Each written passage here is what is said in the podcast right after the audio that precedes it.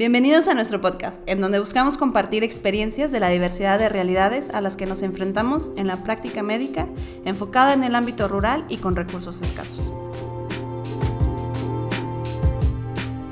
Somos Medicina Rebelde.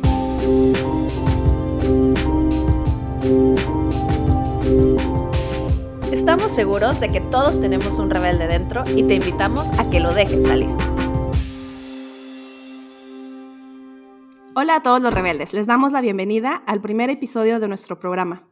Hoy estaremos revisando conceptos básicos sobre medicina social y salud global. Soy Carolina Martínez con ustedes de nuevo. Como les conté en la publicación previa, hice mi servicio social en Chiapas con una organización que se llama Compañeros en Salud. Durante este tiempo tuve la fortuna de conocer estos temas y cambiaron para siempre mi perspectiva, marcando una pauta en mi práctica clínica diaria. Es por esto que nos parece una excelente manera de inaugurar este espacio que esperemos esté lleno de inclusión y nuevas oportunidades.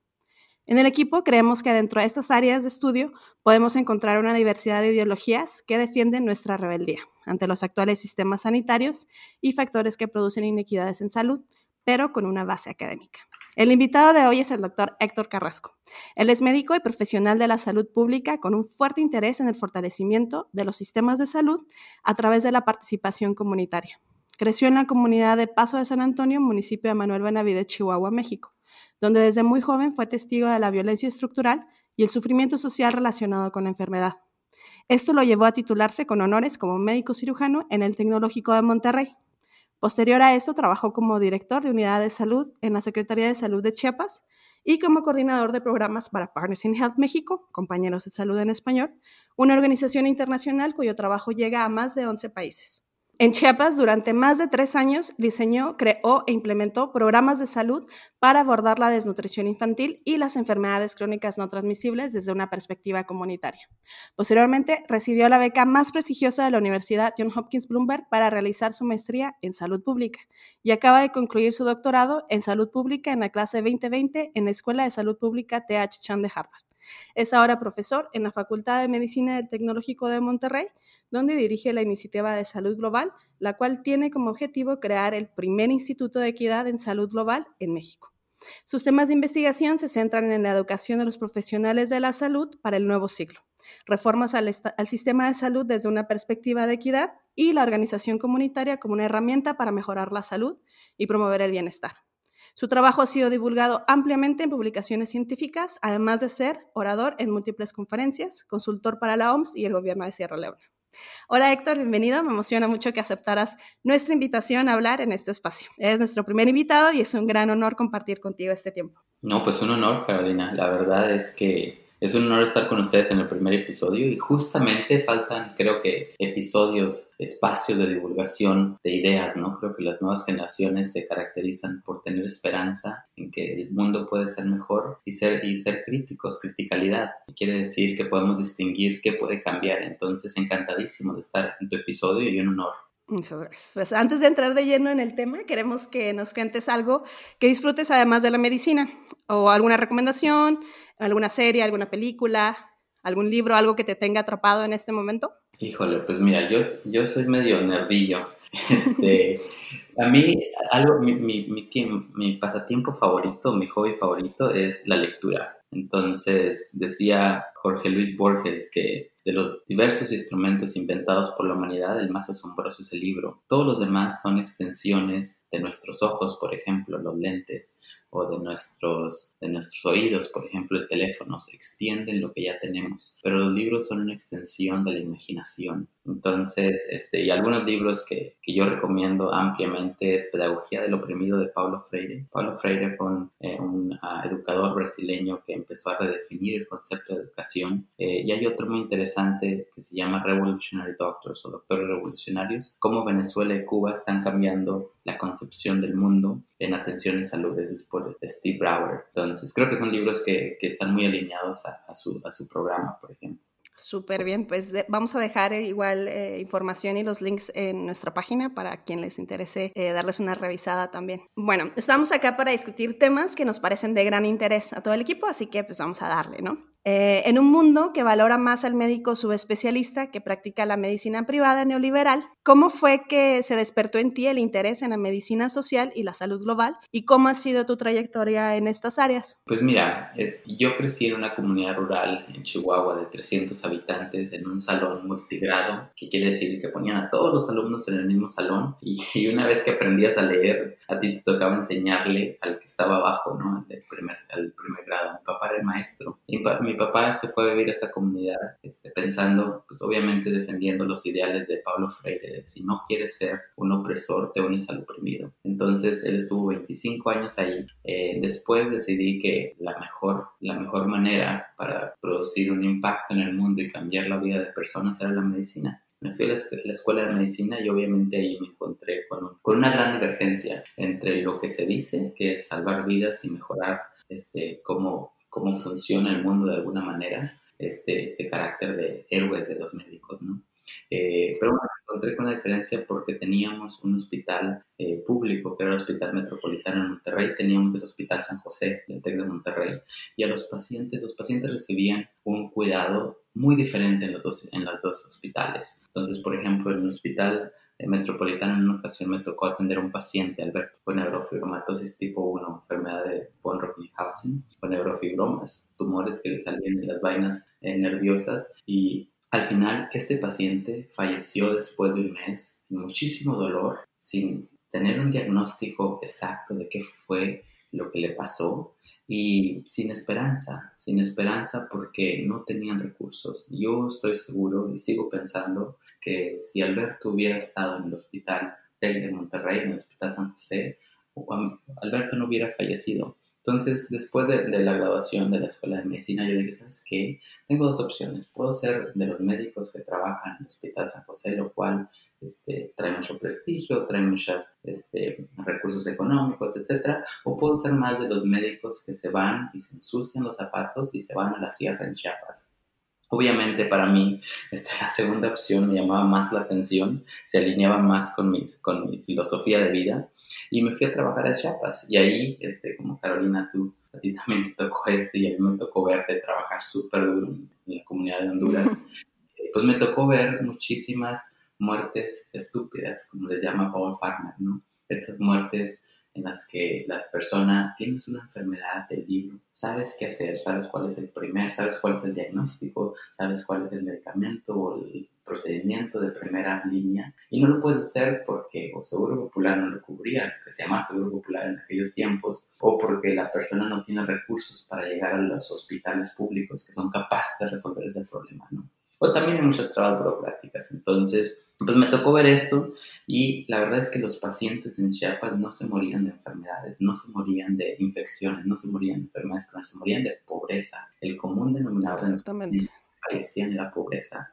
Entonces, obviamente, de ahí dije, ¿sabes qué? Este, creo que me voy a orientar un poquito más a la parte política de la salud, que es cómo distribuimos los recursos y esta es la salud pública, ¿no? Salud pública es, es muy aspiracional y la piedra angular de salud pública es la justicia social, ¿no? Que todas las personas tengan una vida plena y saludable. No estamos hablando de las mismas oportunidades, estamos hablando de que la gente, de hecho, o sea, tenga una vida plena. Entonces, algunas personas van a tener que recibir más para poder lograr este objetivo aspiracional, ¿no? Sin embargo, la salud pública se reduce a un contexto nacional. Y lo que estamos viendo, y el coronavirus yo creo que es el mejor ejemplo, es que las crisis no son nacionales. Eso era en el pasado donde todos este, nos podíamos enfocar en nuestro cachito de territorio que le llamamos país y ahí hacíamos lo que queríamos, ¿no? Pero ahorita el problema es que en un mundo tan interconectado, donde las ideas, donde los bienes y los males también viajan de un país a otro, sin, sin muchísima, sin, sin, barreras básicamente, este, esto nos ha hecho muy interdependientes. Esto quiere decir que cada país este, es vulnerable a lo que pasa en otro país. Entonces, alguna enfermedad que surja en, este, en un campo de refugiados en Siria puede tener un impacto en, Guatemala, o puede tener un impacto en Brasil, o puede tener un impacto donde sea. Entonces, la salud global tiene esa concepción más global. Entonces, ahorita precisamente es lo que, lo que a mí me interesa más, ¿no? ¿Cómo lo hacemos como, como mundo, como ciudadanos de un, de un mundo interconectado, interdependiente? ¿Cómo lo hacemos para resolver estos, estos grandes retos? ¿no? Y eso fue lo que me orientó a, a la salud global. Súper, súper bien. Sí, son temas, creo que no se hablan mucho, ¿no? En, las escuelas, al menos en mi escuela o en mi formación como médico. Y si no hubiera yo llegado a, Chiapas, a donde llegué y ver todas estas cosas que vi, pues no me hubiera acercado a, esta parte también de, de la medicina que es muy importante y muchas veces se deja de lado. A grandes rasgos, podríamos decir que, que, la salud global, como decías, es una disciplina que une diversas áreas para buscar soluciones con el fin de mejorar la salud de las poblaciones y lograr equidad en salud a nivel mundial pero para los principiantes tal vez puede resultar confuso su parecido e interconexión con otras áreas de estudios similares. ¿Nos puedes decir qué es la salud global y de qué manera se diferencia y relaciona con la medicina social, la salud internacional, la salud pública, que me parece que son los términos que más frecuente vemos juntos? Sí, mira, vamos a empezar por la salud internacional. Estamos terminando la Segunda Guerra Mundial el mundo estaba en crisis, este, se perdieron muchísimas vidas eh, y estaba, la comunidad internacional estaba tratando de ponerse de acuerdo para que una crisis similar no volviera a suceder. Eh, de ahí se llega a la conclusión de que se tenía que formar un cuerpo que organizara a todas las naciones y les diera dirección, sobre todo para preservar la paz. Y esta fue la, las Organizaciones Unidas, ¿no? Y luego, como parte de las, de, las, de las Naciones Unidas, surge la Organización Mundial de la Salud, cuyo principal objetivo, este, no, no explícito, pero sí implícito, era limitar el flujo de enfermedades hacia los países ricos. Entonces, la OMS, el, principal programa y lo que recibe más recursos en la OMS son las enfermedades infecciosas, las enfermedades transmisibles. La OMS empezó a hablar de enfermedades crónicas, publicó un reporte en, en 2014 y olvidó incluir enfermedades mentales. Pero bueno, eh, principalmente la OMS se, limita, se, se, se, enfoca en limitar brotes y mantener a raya las enfermedades infecciosas y mantenerlas en la periferia. Una vez que una enfermedad toca centros de poder, entonces sí es un escándalo, porque la OMS este, falla, ¿no? Cuando llega la enfermedad a Estados Unidos o llega la enfermedad a Inglaterra o llega la enfermedad a Italia, centros de poder, obviamente todo el mundo dice, bueno, ¿qué estás haciendo? Si esa era tu chamba. Entonces, este, y eso fue la salud internacional. Y luego en 1980 aparece el VIH, que al principio se le llamó el, el, síndrome relacionado a homosexuales, ¿no? un gran estigma en esta, en esta enfermedad. Ya se tenían varios estudios con antirretrovirales, se empiezan a producir los antirretrovirales que lo mantienen a raya y lo convierten en una enfermedad crónica. Eh, y obviamente aquí, en 1980, se estaba, todos los recursos, todos los antivirales estaban siendo consumidos por los países ricos, por los centros de poder. Entonces empiezan a salir algunos activistas, empiezan a salir gente cuestionando esa distribución de una terapéutica que salvaba vidas. Y ese fue el caso de, de Partners Health. Estaba ya tratando pacientes en Haití, básicamente Paul Farmer, Jim Kim y estos médicos este, de salud global, que son como los, los referentes en salud global de alguna manera, pues tomaban medicamentos del Brigham and Women Hospital en Boston, volaban al team y se los daban a sus pacientes. Entonces empieza, empieza a ser, la salud global nace como algo muy confrontacional, como algo, una fuerza antisistema que dice, a ver, la salud pública nos está diciendo que nos enfoquemos en contextos nacionales, y que todas las terapéuticas se enfoquen en una nación, ¿no? Estados Unidos en este caso, por ejemplo. Pero nos estamos olvidando de esas partes periféricas, de esos países pobres, marginados, que siempre reciben las terapéuticas al final, ¿no? Entonces, obviamente, Salud Global dice, a ver, todas las vidas valen, todas las vidas importan, vamos a hacer algo para mejorar las cosas. Obviamente, a nadie le gusta eso a la salud global se le ha tratado de marginar de muchas maneras porque a nadie le gusta que le digan que está haciendo las cosas mal o que le está fallando la imaginación, ¿no? Que no está siendo rebelde, suficientemente rebelde. Entonces, el sistema, el sistema es muy inteligente, el sistema capitalista neoliberal es muy inteligente y lo que ha hecho es convertir la salud global en algo más caritativo, en algo de donaciones, cuando realmente no es así. La salud global nace para confrontar lo que se está haciendo mal, que viola derechos de las personas. Entonces ahorita pues, en ocasiones la gente asume que salud global es irse a viajar a un país pobre, hacer una, hacer una misión y luego regresarse. No, realmente no. Se tiene, cuando no se modifican políticas públicas, que es como la web, es como la manera en la que organizamos el mundo, este no está haciendo nada. La salud pública es muy interesante porque la salud pública nace con un reporte que se publica en 1915 por dos médicos, Welsh y Rose. Welsh era, era el, médico principal de la escuela de Johns Hopkins, un clínico por naturaleza, me parece que era patólogo o este, algo así. Y luego teníamos a Rose, que era de la Universidad de Tennessee y que era más un antropólogo, un antropólogo social. Entonces, lo que decía Welsh es, la salud pública tiene que ser para producir nuevas ideas, nueva evidencia.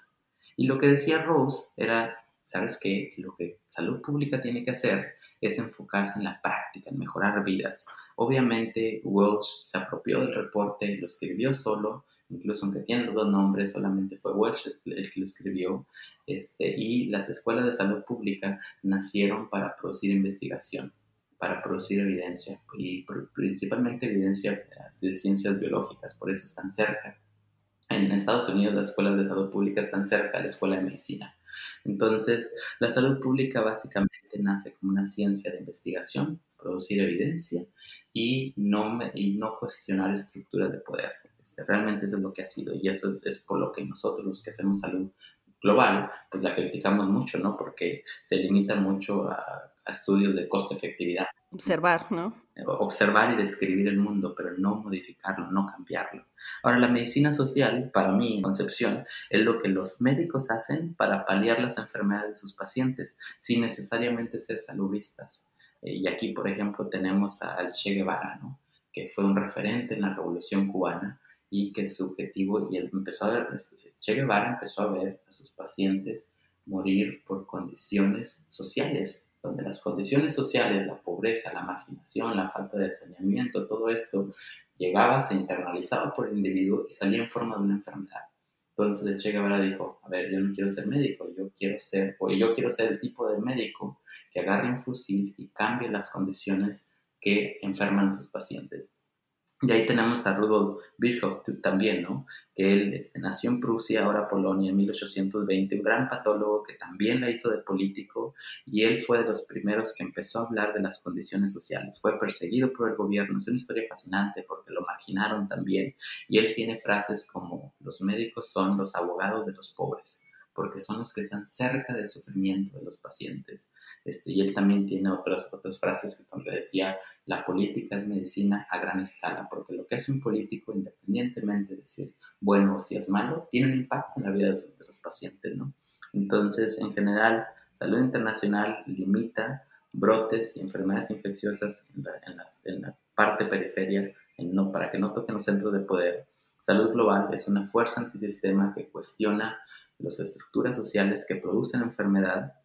Eh, salud pública es más sobre actuar en un contexto nacional y con muchísimas deficiencias sobre imaginación, sobre cómo le hacemos para hacer, por ejemplo, no hay, mucho activismo en salud pública y medicinas sociales que los médicos hacen para paliar enfermedades que ellos ven en sus pacientes porque están cerca de ese sufrimiento. ¿no? No, súper bien. Creo que con estas definiciones queda muchísimo, muchísimo más claro que a veces puede ser confuso. Y pues vemos que, que, la salud global va de la mano de la globalización y una de sus caras negativas la encontramos en el precio del progreso, no solo en materia de salud, eh, que es usualmente pagado por los más vulnerables. Todo muy ligado a la colonización, creando estas diferencias entre el norte como colonizadores y el sur colonizado, que son algo que todavía seguimos eh, sufriendo. ¿Se podría decir entonces que existe también un colonialismo dentro de la atención sanitaria? Sí, totalmente. Mira, hay, algo que se llama este, la brecha 90-10, que quiere decir que los problemas del 90% de la población mundial reciben únicamente el 10% del financiamiento. Entonces, para generar, y, el nuevo conocimiento lo necesitamos porque ayuda para desarrollar nuevas políticas públicas, ayuda para producir nuevas tecnologías, nuevos medicamentos. Al final, el conocimiento también de alguna manera se internaliza por el individuo y produce mejor, mejoras en el comportamiento. Entonces hay muchas maneras en las que el conocimiento ayuda, ¿no? Pero es por eso, es por eso esta brecha 90-10. En malaria seguimos usando la quinina, un medicamento descubierto en 1820. Para tuberculosis no tenemos nuevos medicamentos desde varias décadas, pero obviamente invertimos mucho en alopecia, ¿no? Entonces, eh, los papers que nosotros leemos en el norte, en el, en el, en el sur, no se producen localmente. Entonces, de alguna manera, hemos sido ideológicamente colonizados. La práctica médica, la práctica clínica, la práctica en salud pública viene, se, se define en los centros de poder, se, decide, se define por los que publican en el New England of Medicine, en el, en el Lancet. Entonces, que muchas veces son autores de centros de poder que carecen de, esa, de ese contexto, ¿no? de lo que está sucediendo en, en nuestros países.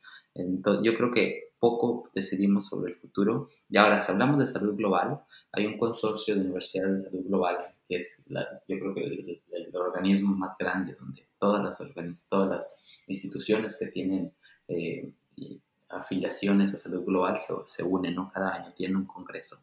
Pero 85% de las universidades afiliadas a este consorcio están en países de altos ingresos, cuando estos representan únicamente el 15% de la población mundial.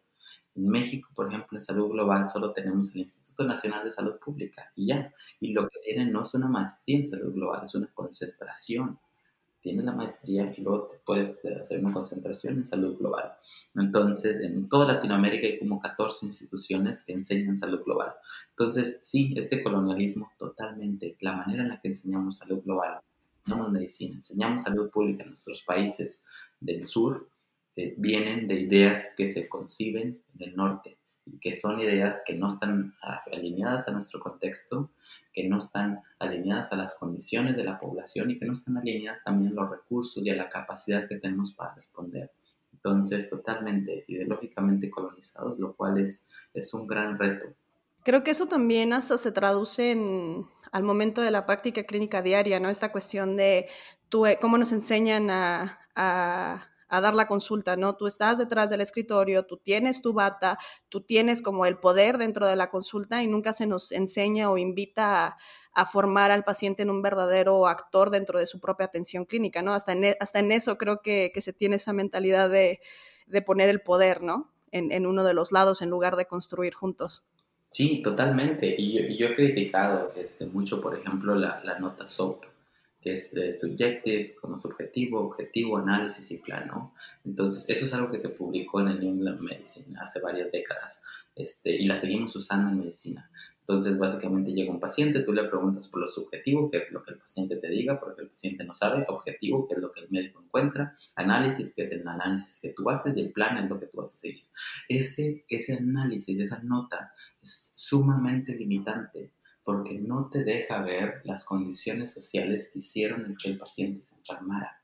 En este, en este formato de SOAP no hay no hay espacio para hablar sobre pobreza, no hay espacio para hablar sobre racismo, no hay espacio para hablar de, vulnerabilidad. Entonces falla, falla sumamente y por eso es que los médicos se limitan a aventarles medicamentos a los problemas sociales. Entonces es una de las maneras en la que obviamente cuando tú controlas la estructura y controlas la narrativa alrededor de cómo se provee la atención médica, controlas también el comportamiento del médico. Y la nota SOAP es un ejemplo.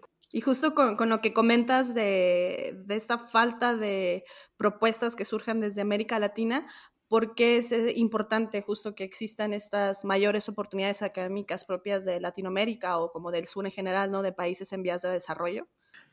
Creo que tu pregunta es muy oportuna, ¿no? Necesitamos más oportunidades académicas en Latinoamérica este, creo, creo totalmente, creo que si vamos a ser los arquitectos de nuestro propio destino, tenemos que ser capaces de generar nuestros propios recursos humanos usando nuestros contextos locales y usando también nuestros recursos locales, ¿no? Entonces creo que tenemos que ser capaces de diseñar nuestros propios currículos, tenemos que ser capaces de producir nuestra propia evidencia, tenemos que ser capaces de analizar cada una de las acciones que hacemos en salud, en salud pública, tenemos que hacer análisis serios de implementación.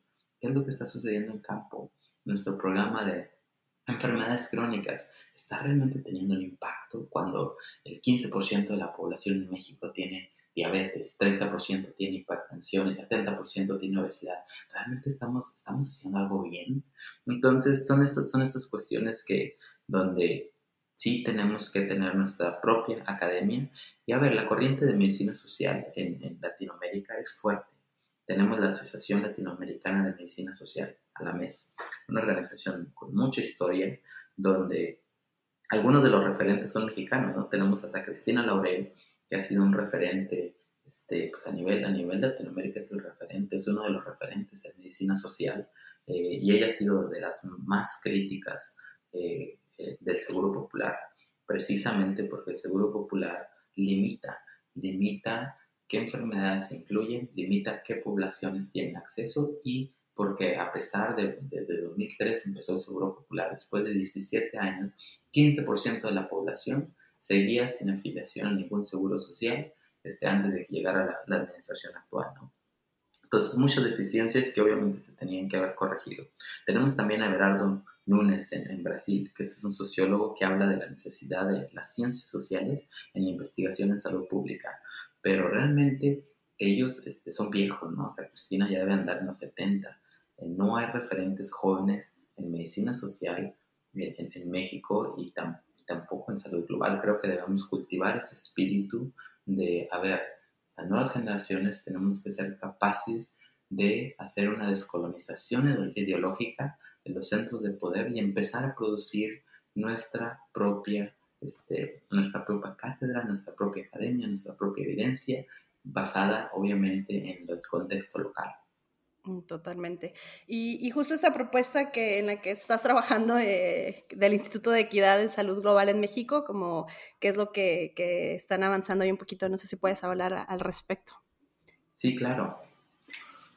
Pues mira, nosotros le presentamos la idea en el, este, hace dos años, le presentamos la idea al TEC de Monterrey, eh, de hecho hace un año, un año y medio, le presentamos la idea al TEC de Monterrey de un Instituto de Equidad en Salud Global, que sería el primero en México, este, y estaríamos obviamente trabajando en tres áreas. La primera área es educación, desarrollar currículo, desarrollar academia para entrenar a las futuras generaciones que habrán de cambiar las estructuras que producen tanto sufrimiento en México.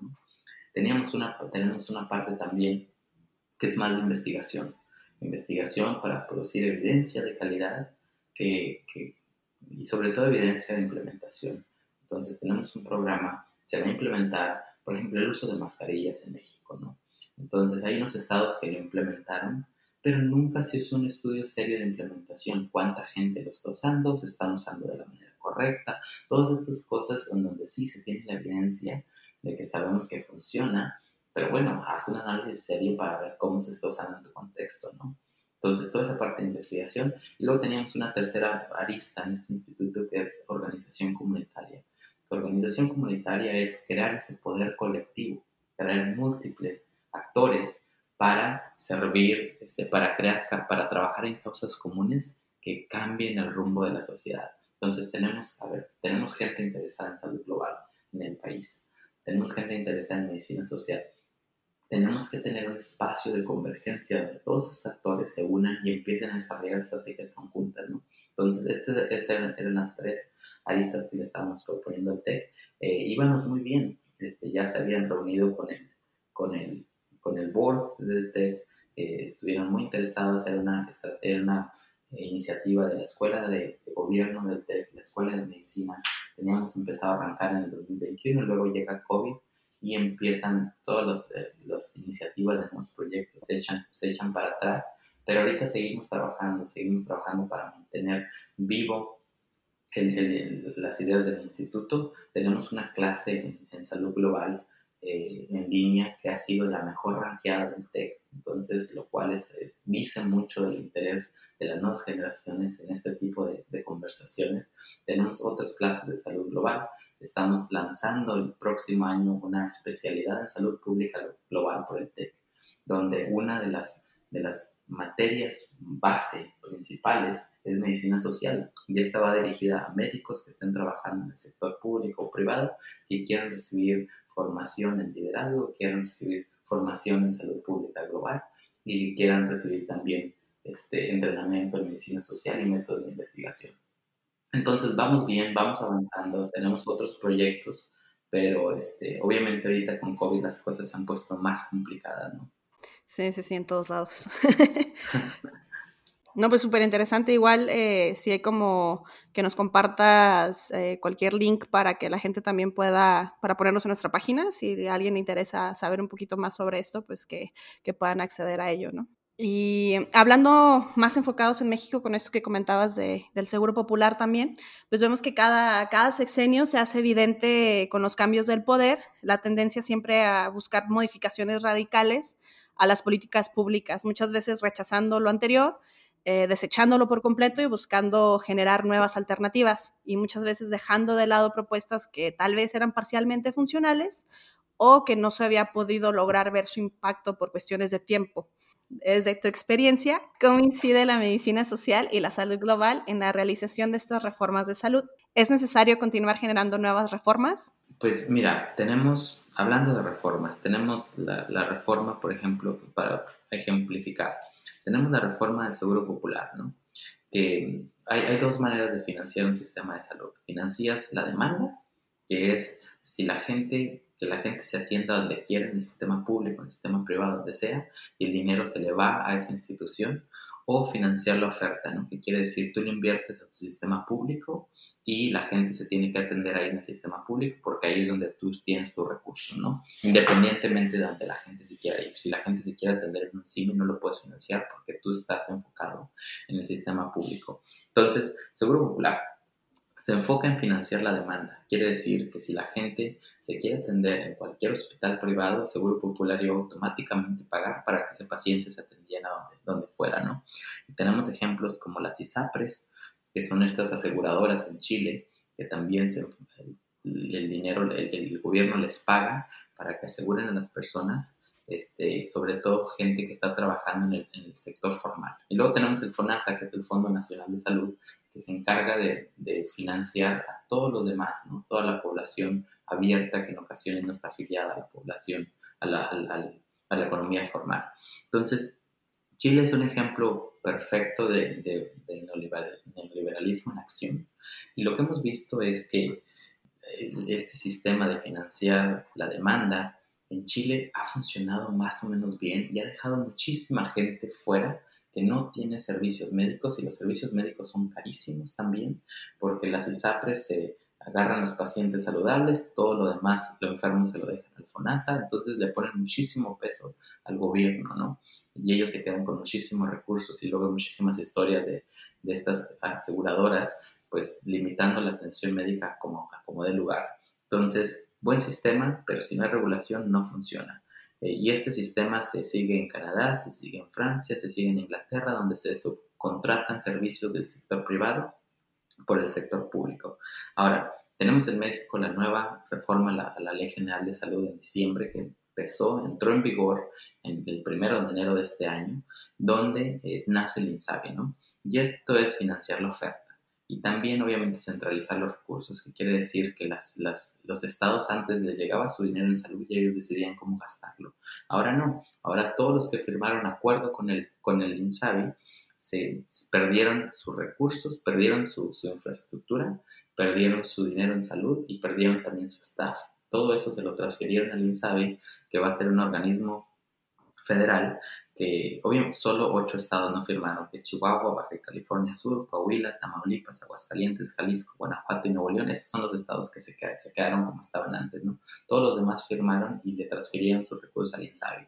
Este, y, y, la promesa del INSABI es, ahora todo se va a decidir de nivel central, que quiere decir, vamos a fortalecer el sistema público, vamos a proveer servicios gratuitos a toda la población, independientemente de, su afiliación a cualquier este, empleador o lo que sea.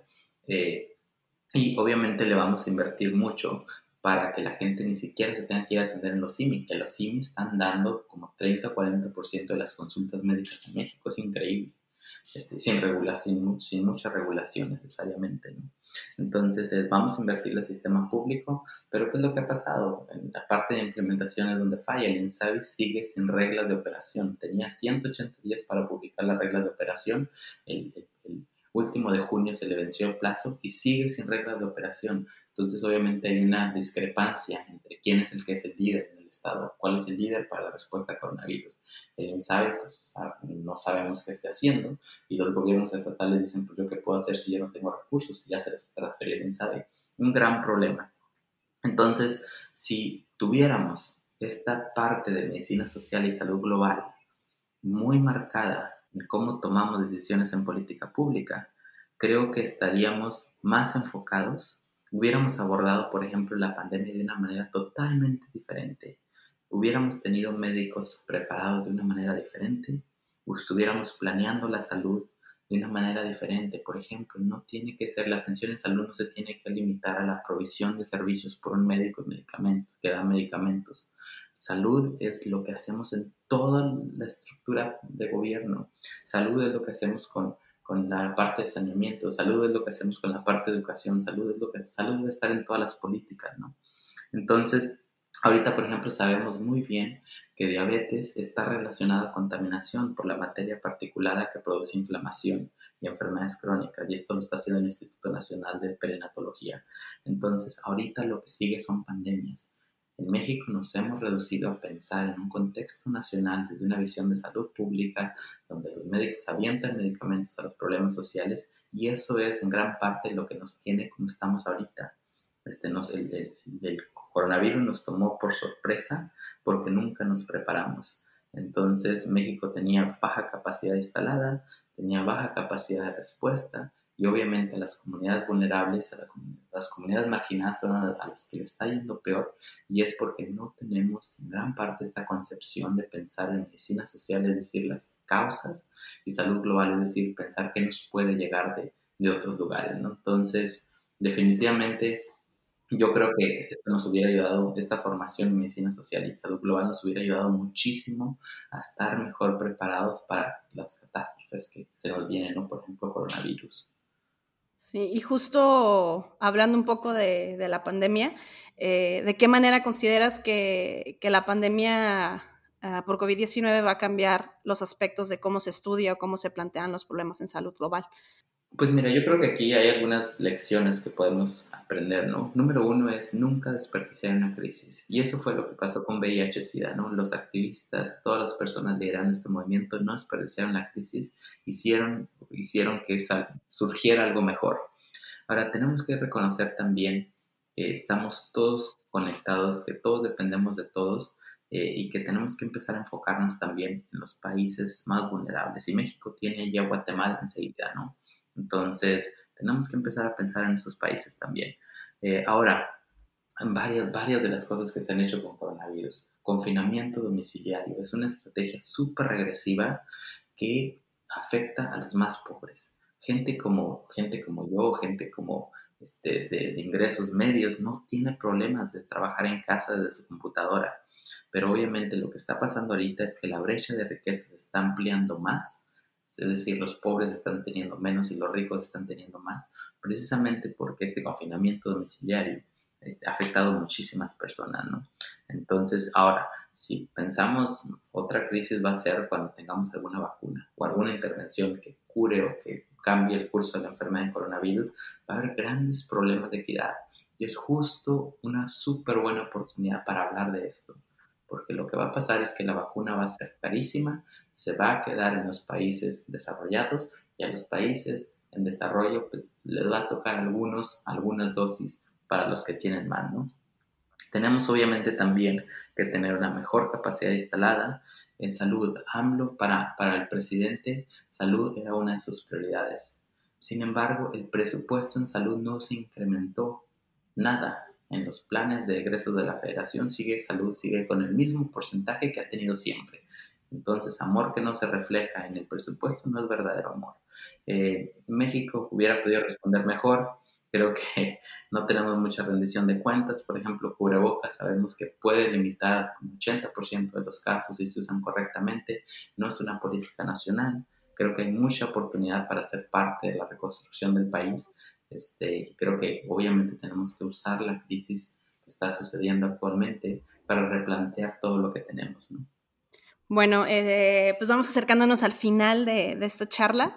Creo que pues ya hemos hablado un poco de las generalidades, de cómo está la situación en Latinoamérica, creo que una parte muy importante también de, la salud global es la parte local, ¿no? Pensando justo en esto local, creo que un enfoque a través de los lentes de la salud global y de la medicina social es muy compatible con la práctica clínica diaria. Creo que cada quien podemos hacer algo desde nuestra trinchera ya sea clínicas de salud remotas, el residente que está haciendo su especialidad, los salubristas, los estudiantes en el servicio social, etcétera, etcétera. No todos podemos hacer algo. ¿Cuál es nuestro papel local como médicos rebeldes con esta visión, con los lentes de la salud global y la medicina social? Yo creo que ahorita estamos, este, cuando se nos viene en crisis y cuando este, tenemos tantas pérdidas de vidas humanas y de, de, cuestiones económicas, creo que es, nuestro, nuestro papel es ser muy críticos, ser muy, ser, ser muy críticos de lo que está sucediendo. Eh, ahorita, este, obviamente, no solamente tenemos la crisis con coronavirus, tenemos una epidemia de diabetes, tenemos un gran problema de violencia doméstica en el país, tenemos muchísimos problemas también de, de, adicción, por ejemplo.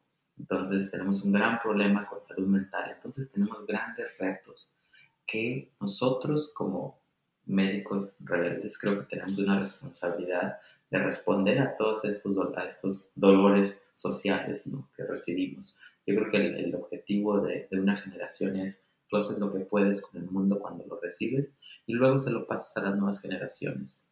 Y lo que estamos viendo es que ahora nos toca tomar el papel para transformar, reimaginar y recrear lo que recibimos para dejarlo mejor en las futuras generaciones. Como médicos este, tenemos muchísimos retos y yo creo que todos ustedes los ven en su práctica clínica. Desde el paciente que llega, que no puede comprar su medicamento, desde el paciente que lo rechazaron en el hospital por cualquier tontería, desde el paciente que no tiene que comer, pero nosotros sí le podemos dar insulina, pero no le podemos recetar comida. Entonces tenemos grandes oportunidades para hacer cambios significativos. Yo creo que nuestro papel es, es modificar esos esquemas que producen sufrimiento de un lado y que enriquecen a unos poco del otro. Perfecto, sí. Ir a un poquito más allá de solo dar la consulta y recetar medicamento, ¿no? Eh, buscar ese, ese extra. Claro. Al final de cada episodio, ya nos vamos acercando al final, buscamos resumir algunos puntos para llevar a casa. De manera breve, ¿cuáles serían para ti las cinco recomendaciones a otros colegas que les interesen estos temas? Pues la, primera recomendación es, si están escuchando esto es porque tienen interés en estos temas. Entonces, esto es algo que primero me pone muy feliz eh, y también, y segundo, me hace, me hace, me genera mucha esperanza porque al, final son personas como ustedes que todos los días se levantan pensando que pueden cambiar, que pueden producir un impacto positivo en la vida de las personas y las comunidades que los rodean, los que, los que al final producen un impacto, ¿no? Entonces, la verdad es que muchas gracias por su trabajo. Eh, segundo, yo creo que, como decía al principio, lo que nos caracteriza a las nuevas generaciones es esperanza y criticalidad. Entonces, nunca dejen de tener esperanza y nunca dejen de criticar lo que estamos recibiendo de las nuevas generaciones, de las viejas generaciones, porque es la única manera de cambiar las cosas. Entonces, no, no hay que dejar de luchar. Eh, ahora, salud global y medicina social. Mucho se ha dicho y en estos esfuerzos del sistema de marginarla, mucho se ha dicho que no hay interés. Y esa es la respuesta que nosotros recibíamos en el TEC, no hay interés. Y yo, cuando empezamos a trabajar ahí con otros compañeros, eh, hicimos una encuesta para ver si había interés en los estudiantes de la escuela de medicina y, con los profesores también. 95% de los estudiantes y de los profesores nos dijeron queremos algo en salud global, algo que puede ser un instituto, en lo que sea, ¿no? Pero queremos más oportunidades en salud global porque creo que nos hace falta. Ahorita, en la, esto fue antes de COVID, si ahorita hiciéramos la encuesta, yo diría que cerca al 100% diría lo mismo, ¿no? Entonces, yo creo que no están del lado incorrecto cuando piensan en tener una carrera en salud global y medicina social. Ahora, número cuatro, yo creo que el COVID nos da una oportunidad única para poner nuestras ideas en práctica.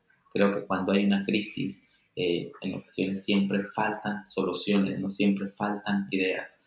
Entonces se, entra en esta dinámica de competir, de las ideas compiten por atención. Entonces justo cuando debemos empujar nuestras ideas, nuestras ideas de de un mundo más igualitario, de un mundo donde todos puedan tener una vida plena, feliz y saludable, un mundo donde no haya marginados y ricos, un mundo donde la gente no sufra tanto como sufre ahorita.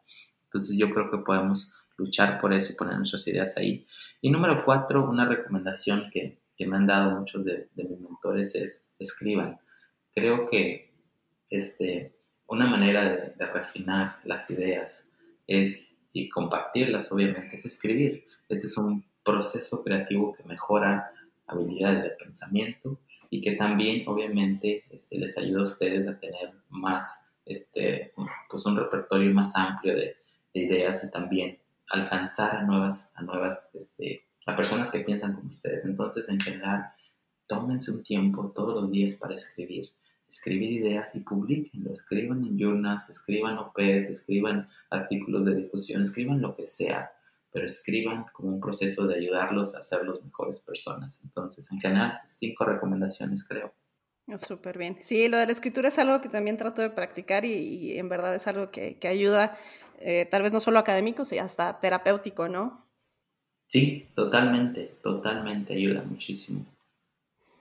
Bueno, pues hemos llegado al final, Héctor. Te agradecemos muchísimo tu participación. Creo que ha sido una excelente plática, una, una pequeña como introducción a, a, este mundo y justo pues tenemos esta eh, idea de tratar de llegar a, a esas personas como yo cuando era estudiante que, que no, no, conocía estos temas hasta mucho después, ¿no? Entonces creo que si logramos despertar esa chispita de interés en, en muchas personas, pues vamos a, a, lograr crear algo, algo chido para el futuro, ¿no? No, pues muchísimas gracias a ti, Caro, que yo he estado muy de cerca en, en lo que haces, en lo que tú este, estás tratando de, de lograr y, y veo que predicas con el ejemplo eh, cómo, cómo, debiera ser un médico. Entonces, pues muchas gracias a ti, ha sido un gran honor. Gracias. Bueno, chicos, muchas gracias por acompañarnos en esta transmisión. Esperamos hayan disfrutado tanto como nosotros. Les recordamos que pueden encontrarnos en nuestras redes sociales. Recomiéndenos y compartan con sus amigos. Esto es Medicina Rebelde. Hasta la próxima.